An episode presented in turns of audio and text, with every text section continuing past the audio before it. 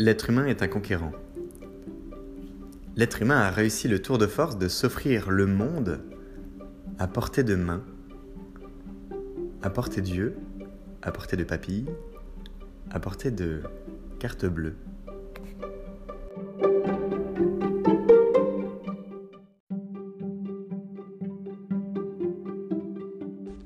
Bienvenue, c'est Pierre pour Les Doigts dans le Miel, le podcast qui appuie là où ça fait du bien. L'épisode précédent nous a permis d'aborder une manière de voir le local, celui de notre quotidien. Et ce local est une déclinaison de ce qui se passe à une échelle un peu plus grande, qu'on ne saisit pas toujours du bout des doigts, mais à laquelle on peut accéder en voyageant, en apprenant, en lisant, en regardant des films, s'imprégnant d'autres cultures. C'est le global, le plus grand, le plus grand que notre monde de tous les jours. Et pourtant, il en fait partie.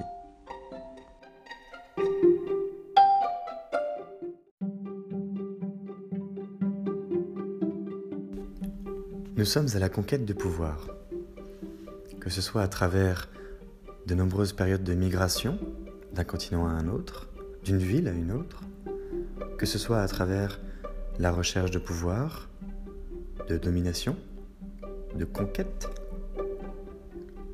de César à Napoléon. Nous aspirons à l'excellence à travers le développement de notre connaissance et nous répondons à un certain nombre de lois de la nature humaine. Mais Yuval Noah Harari nous apprend que nous sommes avant tout des êtres sociaux. Et cela s'intègre, après le local, dans un cadre bien plus global.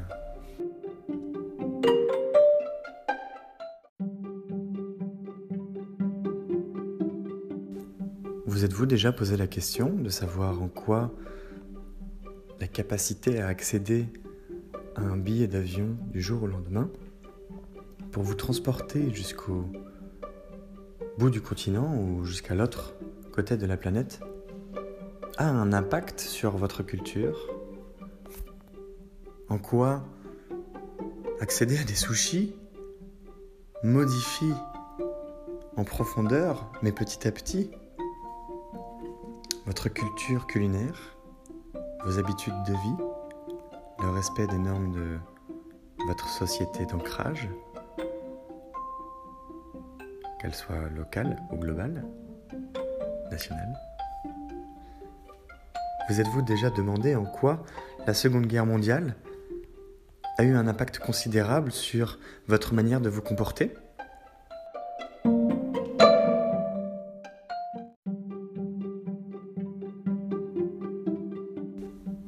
La mondialisation, disait Carlos Ghosn, ancien PDG de l'alliance Renault-Nissan, que vous connaissez peut-être suite à ses récentes péripéties l'année passée, disait la chose suivante à propos de la mondialisation.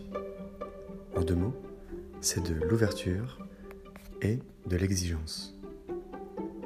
L'ouverture effectivement parce que le monde vient à vous et vous pouvez aller au monde, ce qui signifie qu'il y a un échange un échange bilatéral entre vous, votre personne, et tout ce qui peut vous entourer, auquel vous pouvez accéder physiquement ou virtuellement grâce à Internet. Et de l'exigence parce que il faut pouvoir accepter les points de vue de l'autre. Et de l'autre correspond à des systèmes politiques différents, à des conditions de vie différentes, des situations sociales parfois extrêmes et douloureuses.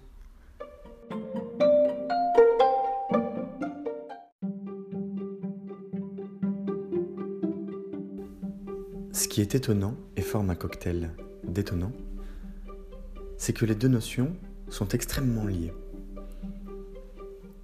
Comment voulez-vous être ouvert alors que depuis tout petit vous défendez votre bout de territoire, votre ville, vos ancrages, votre quotidien qui évolue mais ne doit pas changer trop vite. Et l'exigence, parce que désormais ce qui est autour de vous est aussi accessible à d'autres qui viennent de très loin et qui ont parfois très faim pour le prendre. Alors, c'est un positionnement de choix. Qui serez-vous dans la vie pour accepter les autres? Et quels autres?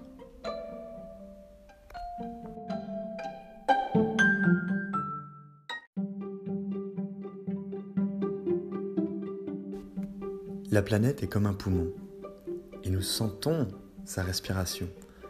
Nous sentons les flux d'air passer de l'intérieur vers l'extérieur. Le local comme le global, on peut le voir à la manière de la planète, c'est-à-dire un échange d'informations qui va de Paris à New York, à Los Angeles, en passant par Buenos Aires. On pourrait aussi le considérer comme celui de notre esprit, le local et le global. Connaissez-vous votre vous intérieur? À force d'être poussé à voyager, nous développons notre capacité à nous déplacer, à visiter, à découvrir le monde extérieur,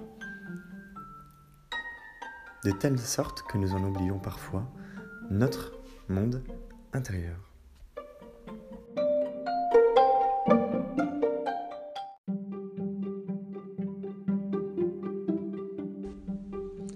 Être ouvert et exigeant est d'une certaine manière un résumé percutant. Ce n'est pas un alexandrin, mais vraiment la formule de Carlos Ghosn a quelque chose de bizarre.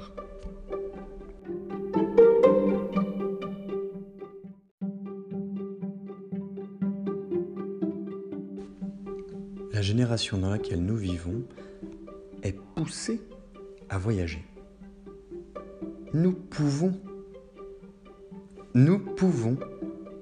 C'est aussi simple que cela. C'est plus facile parfois de prendre un avion pour se diriger vers Paris, puis se diriger vers l'Asie, que d'effectuer un Paris-Brest ou un Brest-Paris, et je ne parle pas du gâteau, bien que ceci soit très bon compte tenu des conditions qui nous sont proposées. On met moins de temps, on paye moins cher. Que voulez-vous faire? Le choix est assez euh, vite fait. On va à l'économie. L'économie d'effort, l'économie de l'attention, l'économie du portefeuille, l'économie cognitive,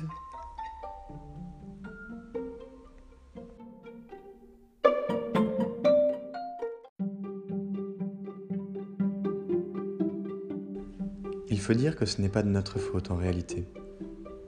Nous fonctionnons comme ça.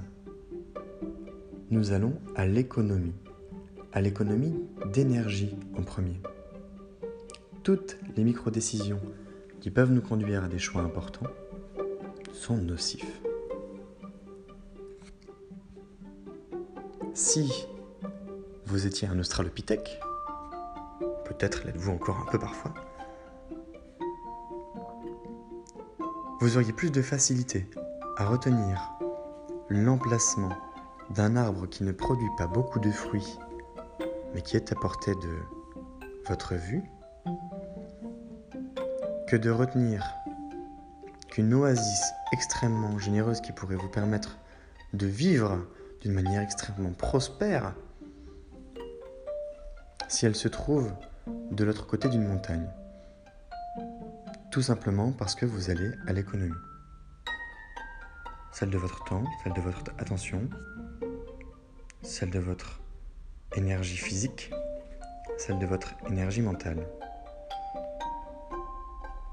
Nous touchons déjà du doigt des efforts contradictoires entre ce que nous propose le monde tel que nous avons la capacité de l'observer aujourd'hui, à notre échelle, et à notre échelle un peu plus grande.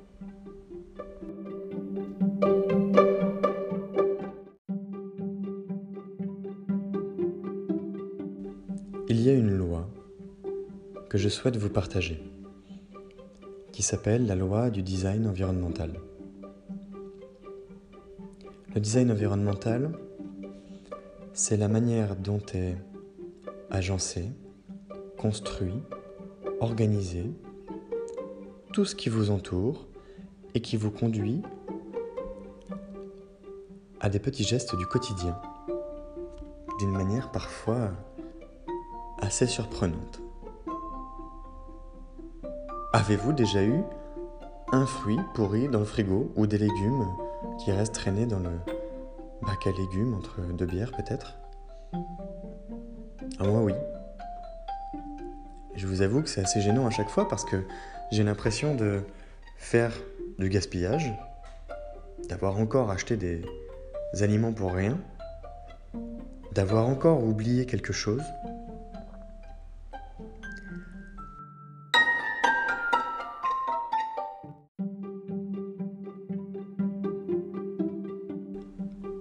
Cette loi, c'est celle qui nous conduit inexorablement vers un millier de micro-décisions et d'autres plus réduites avec de plus grands impacts. Elle répond en fait à quatre étapes toutes simples qui s'appellent le processus, le désir, la réaction et la récompense. La première correspondant au processus nous indique que il faut que ce soit visible pour y accéder. La seconde, il faut que ça ait l'air attractif. La troisième, il faut absolument que ce soit facile. Et enfin la quatrième, à quel point est-ce satisfaisant. Voyez-vous, le monde global à portée de main, lorsqu'il s'agit d'un ananas ou d'une papaye dans votre frigo, si le fruit est caché, malgré toute l'importance que vous lui accordez, il est possible, il est plus probable que vous le laissiez moisir plutôt qu'une tomate qui sera posée sur votre table. C'est tout de même incroyable. De la même manière que si le monde vient à vous grâce à des messages publicitaires, à Internet, à des amis, et que l'un de ces trois vous explique à quel point la Colombie est fantastique, que le Burkina Faso est un pays magnifique, il est fort probable que votre volonté de voyager s'oriente par curiosité, par désir, par facilité et par satisfaction à l'international pour découvrir de nouvelles cultures, vous appropriez vous-même ce voyage plutôt que dans les gorges du Verdon, des Pyrénées, des Alpes ou du Mont Saint-Michel. Question de choix.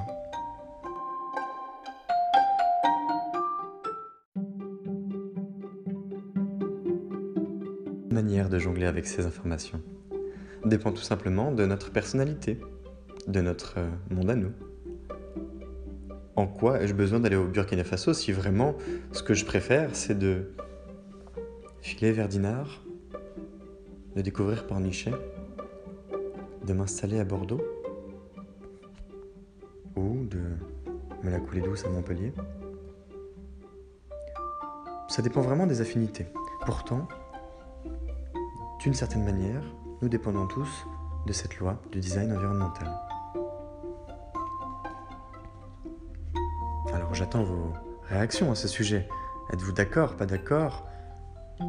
Si vous y réfléchissez, pensez-vous que cela ait pu avoir un impact d'une certaine manière en prenant du recul sur vos calculs?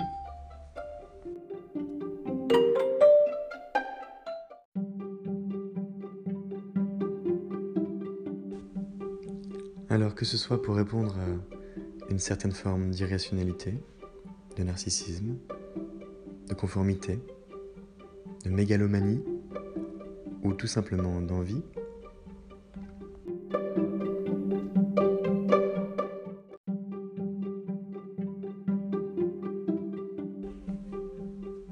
Alors ce constat de pouvoir accéder à différentes échelles, à différents niveaux de savoir, de voyage, d'espace et de temps, eh bien, c'est plein d'espoir, puisque cela nous préconise à la fois la liberté et de la créativité d'une manière définitivement irrésistible. Alors ma question, à vous qui écoutez, est de savoir à quel point n'y résistez-vous pas?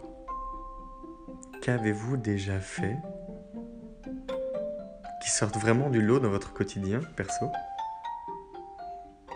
Qu'est-ce qui vous a poussé à vous dépasser, à bouger, à vous déplacer? Et d'une certaine manière à vous améliorer. Je vous invite à le faire de manière privée si vous êtes pudique, ou à le partager sous forme de commentaires vocaux, comme Sophie l'a déjà fait dans deux épisodes précédents.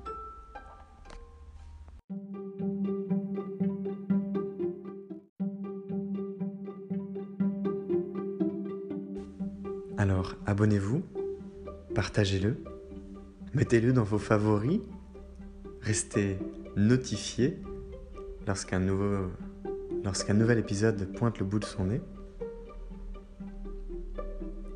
Et sachez qu'en parlant de global, si la veille, je vous ai partagé que nous sommes écoutés en Australie, nous sommes également présents au Texas. Génial, non? C'est Pierre, les doigts dans le miel, le podcast qui appuie là où ça fait du bien. Belle journée.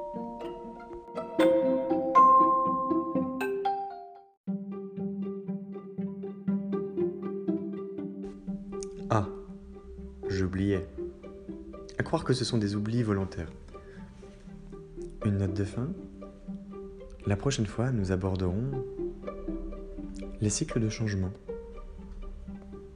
Mystère.